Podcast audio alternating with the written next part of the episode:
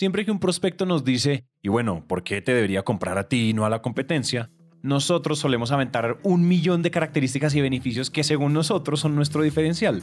Y esa, déjenme decirles, es la ruta directa al fracaso. En este episodio entonces les vamos a contar cómo encontrar su verdadero diferencial y cómo usarlo en su estrategia de ventas de la manera correcta. También, por otro lado, recuerden que si este episodio les gusta, pues déjennos 5 estrellas en Apple Podcast o en Spotify y también pues compártanlo con alguien que ustedes crean que le puede servir. Ahora sí, entonces, comencemos con el episodio. Hola a todos y bienvenidos al episodio número 64 de Máquina de Ventas Papalonchi Bonchi Sabrososki Keondoski. ¿Aló? Hola, bebés. Hola bebés.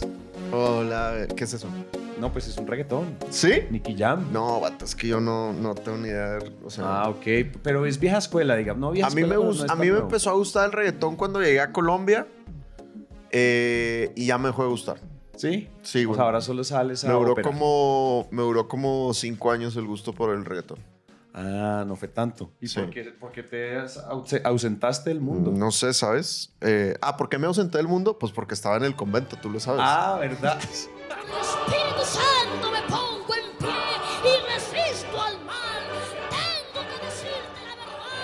Creo que no sé si queremos ahondar ahí. Sí, entonces No, no, no. No eso. es el episodio para eso, pero tengo lagunas serias de cultura global. Cultura pop, sí, Sí, cultura sí, sí. global, sí, bárbaro, bárbaro. Oigan, eh, de nuevo a todos, si nos están viendo en YouTube, hola, si nos están escuchando, también hola. Recuerden, un gran favorzazo que nos pueden ayudar en máquina, acuérdense que ya se puede dejar cinco estrellas en Spotify, si nos quieren dejar cinco estrellas, déjenoslas, si no quieres dejar menos de cinco, no nos lo digan, no dejen menos de cinco y nos cuentan por interno qué tenemos que hacer para ganarnos la, la, la quinta estrella. Y nada, vayan y nos dejan cinco estrellas en donde sea que nos estén escuchando. Sin duda. Y ahora sí, ¿de qué vamos a hablar hoy?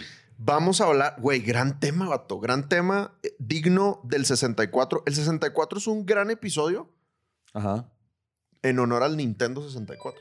así es. Mario. ¿Cuál era tu juego favorito del Nintendo 64? Mario. Güey, gran, Mario. gran Mario. juego. Gran Uf, juego. Bárbaro, bárbaro. Me lo pasaba, me lo pasaba y le daba y le daba y le daba. Entonces, ¿Cuál es el estatus del Nintendo 64 ahorita? ¿No sacaron como un mini Nintendo 64? Sacaron uno. Tuvo como un comeback y uno lo puede comprar. En Mercado Libre está y demás. Yo creo que sí. O sea, se- o sea, todavía se puede comprar. Yo no tengo uno para que veas, para que estés muy decepcionado de mí como gamer. Yo no tengo un Nintendo 64. Jugué mucho, pero jugaba en el de una vecina. Yo creo que ese fue el último Nintendo que tuve. Sin vecinas involucradas. Oye, mi último Nintendo, si yo tengo el, el, el Switch Neta. para jugar Pokémon, porque claramente soy muy adicto a Pokémon y me encanta. Amo, amo Pokémon. Bueno, perfecto. Entonces, hablando de Pokémon, vato, Pokémon, gran ejemplo que podemos poner ahorita. El día de hoy, jóvenes, vamos a hablar de cómo diferenciarte de la competencia. Gran tema, güey. ¿Cómo Gran diferenciarte? O sea, porque pues si uno quiere vender más caro, tienes que diferenciarte de la, de la competencia. ¿De acuerdo? Entonces, ahí les va un contexto inicial. Mike nos preparó un artículo de HubSpot que me pareció muy cool, que es como las típicas cosas en las que la gente se diferencia, en las que los negocios se diferencian, ¿no? Ajá, ajá. Entonces son seis y yo le agregué una séptima. Ok. Primera cosa por la que la gente se, se diferencia. Ahorita les vamos a dar los tips para diferenciarnos, ¿va? Pero ahí va el de HubSpot. Número uno, precio, güey. Precio. Gente se diferencia por precio. Nadie que estudia Sandler se quiere diferenciar por precio, generalmente. O sea, la mayoría de los casos, la gente que estudia Sandler es la gente que vende, que vende caro. Y si tú estás escuchando este podcast, pues probablemente es porque Es porque vendes caro. es correcto. Me gusta tu actitud, sigue así. Entonces, eh, pero hay marcas que, que sí venden por precio. Entonces, por ejemplo, una que me parece un buen ejemplo y que yo soy fiel consumidor es HM. Siempre que uno. Va a comprarse como un... Las un- cosas básicas. Como, Eso, güey. Así es, la, la, camiseta blanca. Exacto. Esa Sí. que traes tiene cara de H&M. ¿Es H&M? No, no, No. sé. Creo Ah, que es Sara. Pero. Sara también va por ahí, ¿no? Sara también, güey, sobre todo en las rebajas. ¿no? Exacto. Bueno, muy bien. Entonces es un ejemplo de cómo te puedes diferenciar por precio. Otro, calidad, güey. Calidad. Entonces aquí obviamente tenemos que mencionar a Apple. Chido que Apple algún día nos patrocine, ¿no? Pues esto- este. na- máquina de ventas no sería posible sin Apple. Sí, así es. Entonces, Apple, güey, por ejemplo, güey, yo tuve unos audífonos Bose. Bose es buena marca, güey. Muy buena. Pagué, no sé, güey, 250, 300 dólares por los mugrosos Bose. De esos de los, de los deportivos, güey. Sí, sí, los de correr. Y como claramente ustedes pueden ver que yo soy una persona muy fit y hago mucho ejercicio, me duraron dos años, güey. Porque mi sudor es como, como tóxico. Astringente. Sí, es como alienígena, güey. Y entonces duraron dos años, güey. Se despegaron los mugrosos audífonos.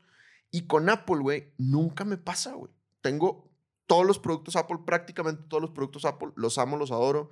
Gran parte de mi patrimonio está invertido en productos Apple.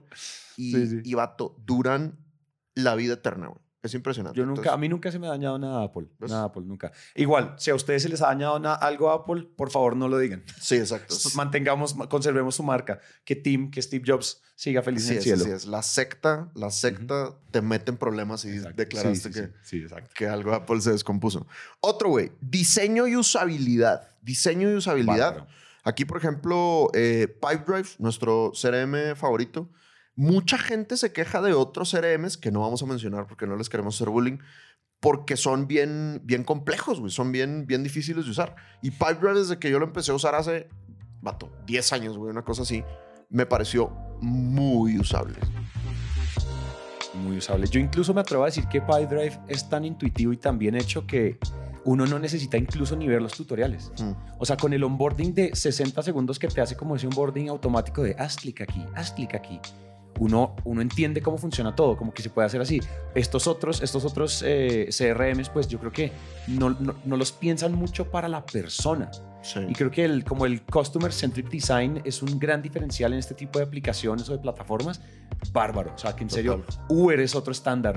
Claro. O sea, pedir un carro en Uber, o sea, creo que tiene la menor cantidad de clics de, en todo el Es planeta. muy fácil. Es bárbaro. Ese Sí. tipo de cosas diferencian mucho. De acuerdo. Muy bien. Otra, otra por la que te puedes diferenciar. em, características, por supuesto, ¿no? Características específicas. Ajá. Por ejemplo, yo ahora que, que voy a ser papá, eh, he visto muchos productos impresionantes, güey. Hay unas, hay unas cámaras que, por ejemplo, de que miden el crecimiento de tu hijo durante la noche, güey. Y te dicen cómo durmió. Creció tantos milímetros y eso. Tal cual, güey. O por, obviamente No los, las mecedorcitas automáticas de que ya no tienes que darle amor a tu hijo para ser un buen papá, sino que solo le tienes que picar un botón Ya. y solito. eh, eh, ah, La eh. tecnología nos... Le hemos delegado tantas cosas a la tecnología que ahora le delegamos el good parenting. Es correcto, así es. Entonces, bueno, gran característica. Por ejemplo, otra por la que te puedes diferenciar, eh, servicio, güey. Servicio. Yo soy cliente de American Express desde hace mucho tiempo. Sí. y vato, o sea, te resuelven las cosas muy rápido, te contestan a toda velocidad y hay muchos otros bancos, muchas otras tarjetas de crédito que apestan en ese sentido. Pero ¿sabes quién tiene el mejor servicio del planeta, güey? ¿Quién? La Chan, chan, Embajada de México en Colombia, güey. Vato. No sabes, güey. Tú puedes, les escribes un mail, güey, a las 2 de la mañana, güey, y los vatos a las 2.03 ya te contestaron, güey. O sea, si, amo, si aquí se arma la guerra civil y tú sales corriendo para la embajada, te reciben, te atienden, te dan de comer, Me- todo. Estoy seguro que me mandan en business class, güey, a Sí, México. de vuelta a. México. Sí, Oye, qué es que bárbaro, no sabía. Está Saludos buenísimo. a mis amigos de la Embajada de México en Colombia. Importante sugerencia, cámbiense de nacionalidad. Si ustedes son extranjeros en Colombia, consideren la nacionalidad mexicana. Te, atienden, te atienden muy bien.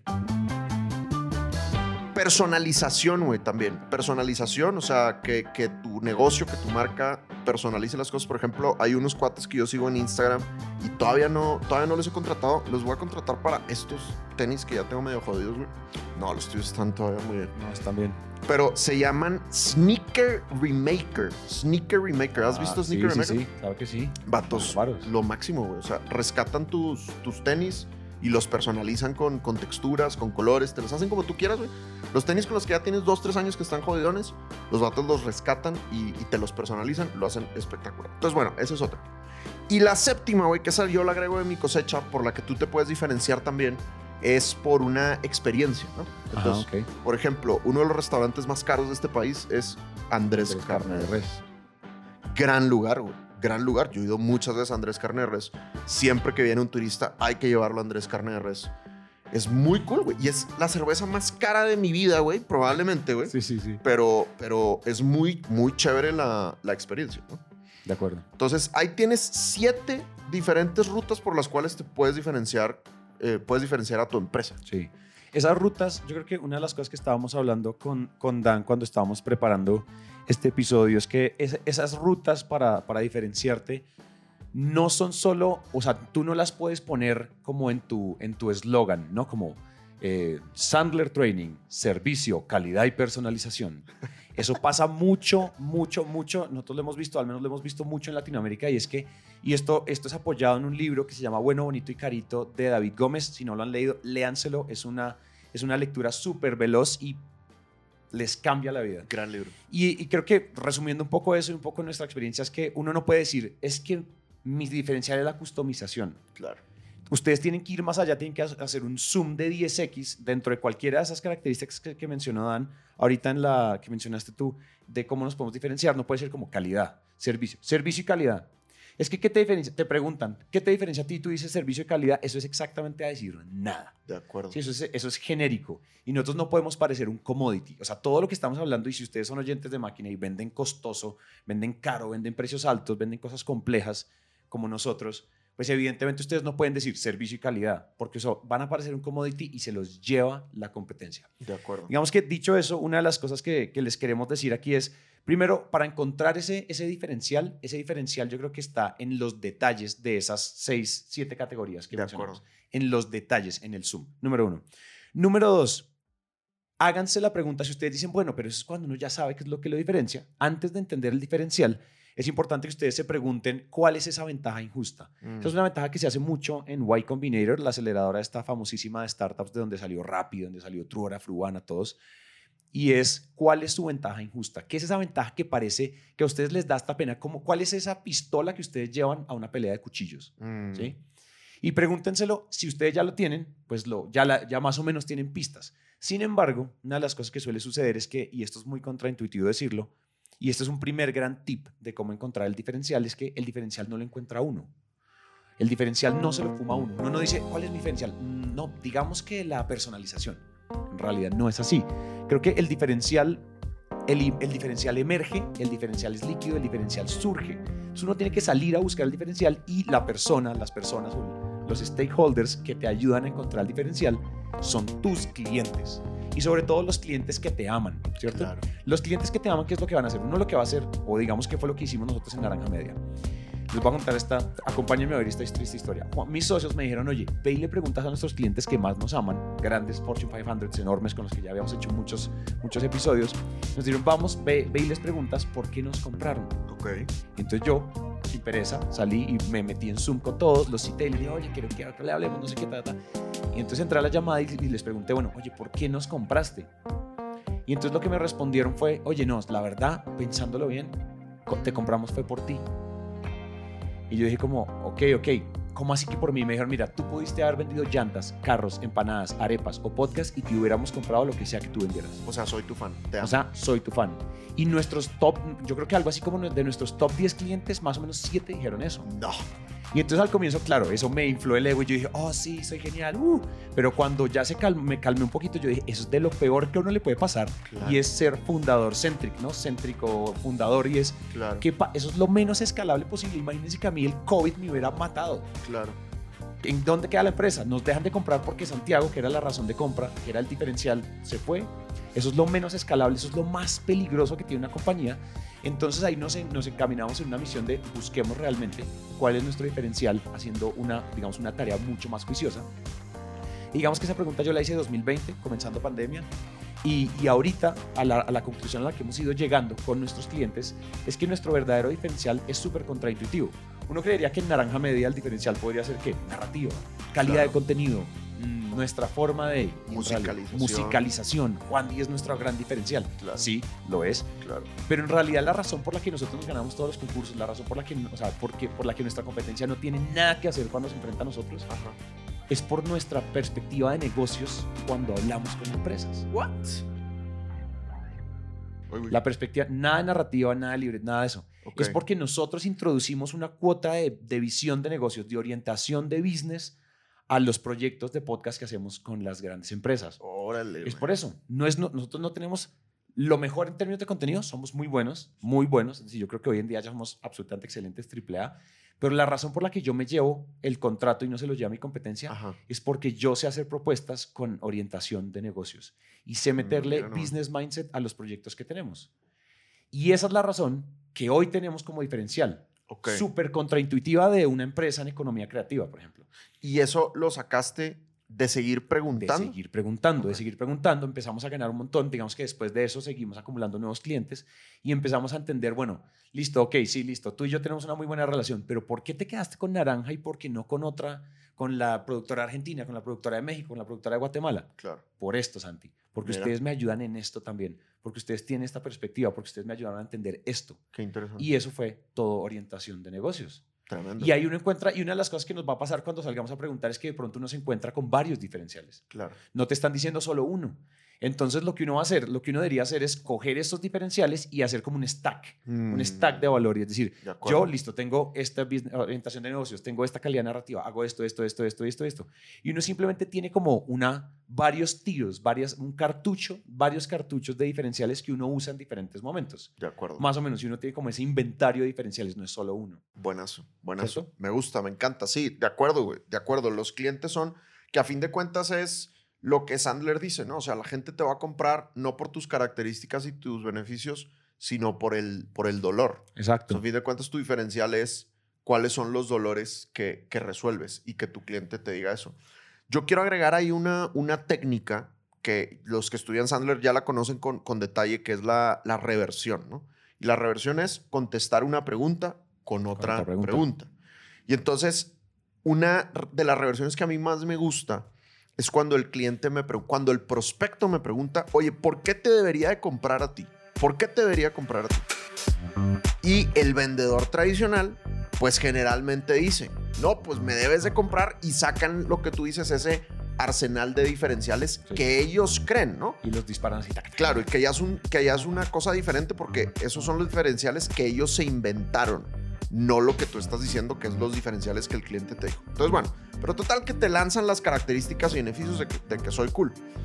¿Qué, ¿Qué es mejor hacer cuando te dicen, oye, ¿por qué te debería comprar a ti? Reversión.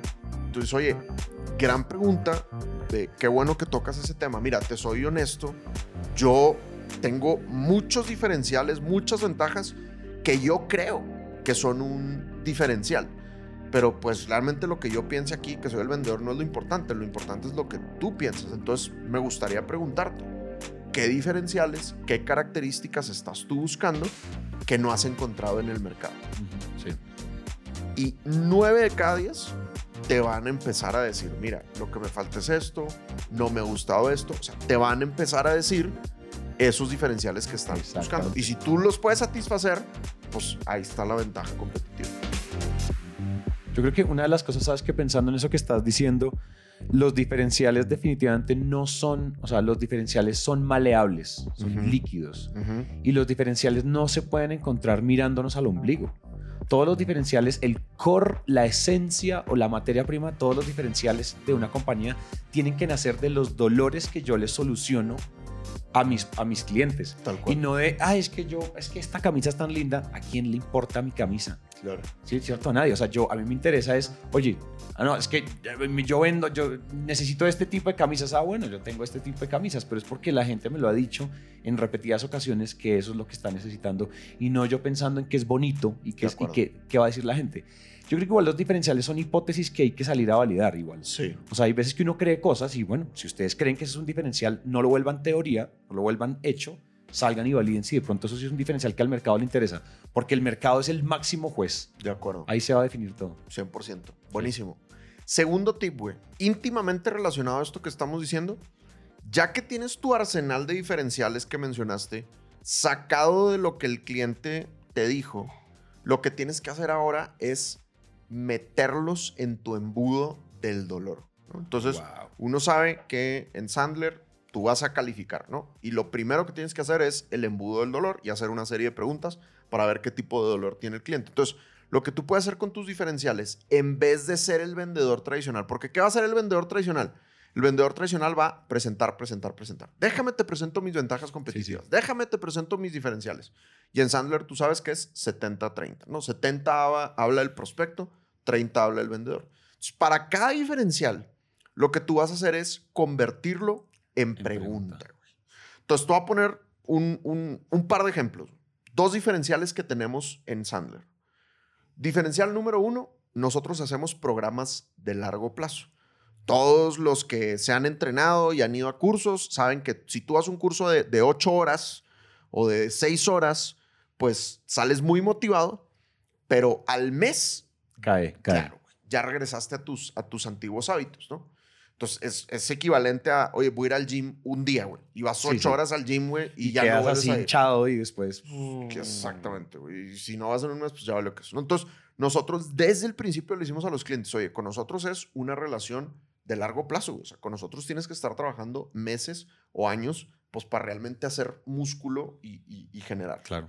Entonces, eso yo lo puedo convertir en pregunta. Entonces, yo le puedo preguntar a mi cliente, oye, cuando tú has contratado otros entrenamientos de ventas, cuando tú has hecho otros cursos de ventas, de ventas, ¿cómo te ha ido con las sesiones de seguimiento? ¿O cómo te ha ido con el reforzamiento a largo plazo? ¿Y cuál crees que es la respuesta? No, pues no hemos hecho reforzamiento. Exactamente, así es así. No, pues no hemos hecho reforzamiento. Entonces, ¿qué estoy haciendo? O sea, y obviamente, ah, ¿y cómo te ha ido con eso? ¿Cómo te has sentido? ¿Qué has opinado? Y obviamente empieza a salir el dolor, ¿no? No, pues no ha sido chévere porque ha sido plata perdida, etcétera, etcétera, ¿no? Entonces, yo, en vez de decir, nosotros somos increíbles porque nosotros tenemos un plan de reforzamiento de largo plazo, lo metes en pregunta y es el cliente quien te declara que tiene eso. ¿no? Exacto.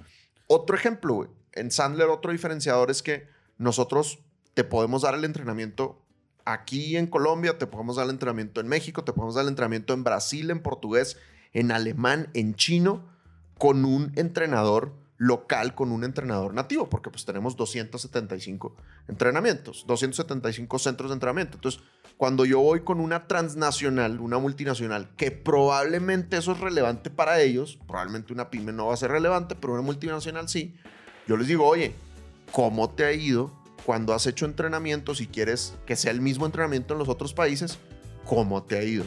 Y de nuevo, típicamente, no, pues no nos ha ido tan bien porque hemos tenido que contratar proveedores locales. Entonces te empiezan a manifestar el dolor del que yo puedo resolver con el, con el Claro, diferencial. ¿no? Sí, pues fíjate, el, el que acabamos de hablar de naranja de orientación de negocios, lo hablamos ahorita como que tan importante, en vez de decir, hola, es que nosotros tenemos esta orientación de negocios y nosotros sabemos hacer esto y hacer esto y la medir, no sé qué, impacto en el negocio, como que tan importante es para ti que la agencia con la que trabajes un proyecto de contenidos como este tenga una orientación en negocios y construya una propuesta orientada en el negocio. Y en general, en general nadie hace eso. Y como nadie hace eso, es como, ok, no, sí, muy importante. Claro. Y después uno agarra ese hilito y lo va jalando en el dolor, ¿cierto? Entendiendo el impacto. Y puede que ni siquiera lo hayan pensado, ¿sabes? Se los trajiste a la mesa nuevo. Así es, así es. Claro. Te pueden decir, acá, ¿cómo? ¿A qué te refieres con orientación de negocios? No, pues sí, que nosotros te podemos ayudar a lo que... Bla, bla, bla, bla. Ay, no, pues sí sería muy importante, sería muy interesante. Y obviamente después de la conversación ellos dicen, oye, chévere que ellos trajeron eso a la mesa, güey. A la mesa. Y también te, también te Y diferencia. genera el efecto contraste después cuando estén viendo otros proveedores y cuando estén bueno, en reuniones con otros proveedores, porque ellos no van a decir eso. Así es. Van a- al final, cuando evalúen todo, van a decir, oiga, es que fue Naranja Media la que nos puso esto sobre la mesa. Así es. Cool. Ahí está. Yeah. Ahí te va la tercera, Papalority. Tercera del día de hoy. Pam, pam, pam. Y es, crea muy buen contenido de manera consistente y ten paciencia. Crea muy buen contenido de manera consistente y ten paciencia. Sí, sí, sí. Y esto, vato, te lo juro que es un diferenciador. Ho- hoy en día, güey, con la cantidad de contenido que la gente consume en, redes verdad. sociales, de verdad es un diferenciador muy, muy loco. güey. Entonces, te voy a poner un ejemplo. Nosotros acabamos de terminar nuestro bootcamp de, de prospección en vivo y uno de nuestros clientes me dijo, es, muy fuerte lo que me dijo, me dijo, Dan, te voy a decir la verdad. Porque está, justo estábamos dando la sesión de cómo crear contenido. Entonces me dice, te voy a decir la verdad. hace cuatro años, tú diste una charla gratuita en WeWork y yo fui, güey. Y yo me acuerdo de ese cuate porque es un personaje muy, es muy fácil de, de reconocer. Tiene Sí. una presencia imponente, una presencia cool. Me dice, tú diste una, una charla en WeWork y te voy a decir la verdad. Yo dije, este tonto que me va a enseñar a vender. No me gustó tu charla. y yo así como, ay, güey. Por ay, cierto, ay, esto lo está declarando ante todos Sí, mis sí, alumnos del, bootcamp de prospección. Y me dice, pero ya está ahí, ¿no? Me dice, pero cuatro años después, güey, te voy a decir lo que me trajo, te voy a decir lo que me hizo comprar este curso. Me dice, fue tu contenido, güey. Yo empecé a escuchar el podcast, empecé a ver los videos y empecé a aplicar cosas y me empezaron a resolver problemas. Y aquí estoy, güey. Wow. Y, y luego pues, le echó más flores, gracias a Dios, de que es el mejor curso de ventas que he tomado en mi vida. He tomado muchos cursos y este me ha encantado, etcétera, etcétera. Y nada, terminó siendo muy, muy lindo, güey, ¿no? Entonces, el, el, el tip es, crea contenido de manera consistente, güey. Ahí está la clave. O sea, que haya una frecuencia, que haya recurrencia. O sea, no, porque mucha gente empieza a crear contenido y luego... "Eh, Se rinde. se rinde. Exactamente. Y ten paciencia. O sea, este cuate regresó cuatro años después, güey. Cuatro. Cuatro años después. Ahora, él, cuando fue a la charla gratuita, se pudo haber olvidado de nosotros. O sea, tú das una charla, no te gusta, te olvidas, güey, de la persona que te dio la charla. Pero de alguna manera siguió conectado con el contenido. No sé si regresamos a su vida un año después o si siguió conectado al newsletter. No sé cómo le hizo, güey, no, no le he preguntado. Pero en algún momento logramos que se suscribiera a algo o que nos siguiera en redes y, y ese ir construyendo reputación y ese ir construyendo expertise poco a poco con los videos y con el podcast hizo que el cuate regresara. Total, total. Entonces, si tú como marca puedes crear esa relación de te resuelvo problemas, te agrego valor, eh, soy generoso con, con la información, cuando la gente empieza a comparar, muchas veces, aunque vean el producto ahí enfrente o aunque vean el servicio, dicen, ¿sabes qué? Confío más en esta marca porque tengo más tiempo de relación con ellos. En cuanto a que llevo más tiempo siguiendo su contenido. consumiendo su contenido. Oye, acabas de mencionar una, una, una, una palabra clave para mí, es que cuando uno se quiere diferenciar pensando en crear contenido, yo creo que crear contenido es un diferencial genérico que siempre va a funcionar si uno lo hace consistentemente, con generosidad y con paciencia.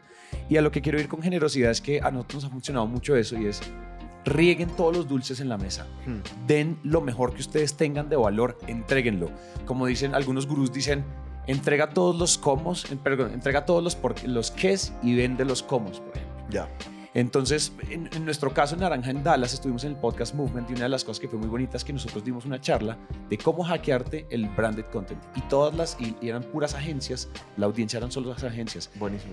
Un- el ego diría, ¿cómo les vas a revelar tus secretos? Claro. Se los van a robar, te van a montar la competencia, te van a quitar los clientes. O sea, son, tú- te está oyendo tu Mi competencia. competencia me Claro. oyendo, de- o sea, competidores desde Australia hasta, sí, Cafarnaú. Claro. Y nos estaban escuchando y nosotros decidimos tomar la decisión de que si queremos aportar al ecosistema y si queremos aliarnos, si queremos generar buenas conexiones, entreguémoslo todo. Ya. No nos guardemos ni un solo secreto. Suéltalo, papi. El ego diría, te van a montar la competencia. Claro. Digamos que el universo y la, la ley de reciprocidad del universo, no sé cómo lo quieran llamar, lo que terminó pasando es que las agencias se nos acercaron y nos dijeron, oiga, quiero trabajar con ustedes, quiero tirarles clientes, quiero que ustedes me representen en Latinoamérica. Tremendo, Estoy cerrando algunos clientes en español, quiero que ustedes lo produzcan y hacemos algún negocio. Porque se dieron cuenta que somos muy profesionales, porque les, les abrimos las puertas de la casa y les mostramos. Es una de las cosas que yo creo que un tip, un subtip que está dentro del tip de crear contenido para diferenciarse es, Claro. no se trata de crear contenido para vender, para vender, para vender, como, hola, hoy, hoy en este video les voy a contar las tres razones por las cuales debes comprar mi equipo de laboratorio. Claro. No, Claro. no, eso no se hace. Piensen en la audiencia. Creo que la clave para crear contenido, siempre, y esto lo hemos dicho en un par de episodios, es no se miren al ombligo. Miren, o sea, no hablen de sus respuestas, hablen de las preguntas de su audiencia. De acuerdo. Y con ese, como con ese mantra y con la consistencia y siendo generosos y entregándolo todo, entregándose a la audiencia con consistencia y con paciencia, eso es un diferencial tarde o temprano. Pues mira lo que te pasó a ti. A nosotros también nos ha pasado como, ay, yo los empecé a escuchar en Emprendete en 2016 Mm. y ahora ya tengo una empresa, acabamos de levantar capital y ahora como qué honor poder pagarles. Mm. Nos ha pasado eso. Y es- Tremendo, güey. y, es, alguien que empezó a escucharnos que no hubiera sido un prospecto en ese momento, pero consistentemente. Seis años de En amor. el episodio 270 y algo, cuando ustedes introdujeron el episodio de Fruana, Sí. yo vi que ustedes estaban haciendo podcast para startups y ahora Ya. yo soy una startup. Wow. Después de todo eso, ese tipo de cosas suceden, Qué pero cool. solo suceden con consistencia y con generosidad y pensando en la audiencia, no pensando en uno mismo. Me encanta, güey. Me encanta. Súper cool. Jugoso. Buenísimo. Bueno, ahí les va el resumen, Bandowski. Entonces, eh, número uno, el diferencial no te lo fumas tú. ¿no? Exacto. El diferencial tienes que alimentarte de las respuestas de tu Minarlo, audiencia. minarlo. Exacto, para entender realmente cuál es tu diferencial. Eh, número dos, ya que tengas claro ese arsenal de diferenciales, cuando estés vendiendo, mételo dentro de tu embudo del dolor, conviértelo, en, en vez de presumirlo, conviértelo en preguntas para ver si es importante para ese prospecto, porque regla Sandler, los prospectos compran por sus razones, no por las razones del vendedor. Exacto. Entonces, puede haber diferenciales que para ciertos prospectos sean importantes y para otros no, y eso está bien. Y número tres, sé generoso con tu contenido y sé paciente, Paciente. y eso te va a diferenciar. Así es. Uh, ahí está. Sensual, ¿no? Sí, sí, sí. Nice and easy. Muy Short bien. and sweet. Me encanta, güey. ¿Listo? Entonces, Uh, gozo. ¿cómo Ahora se sí, dice? de nuevo. lo tenemos. Bien.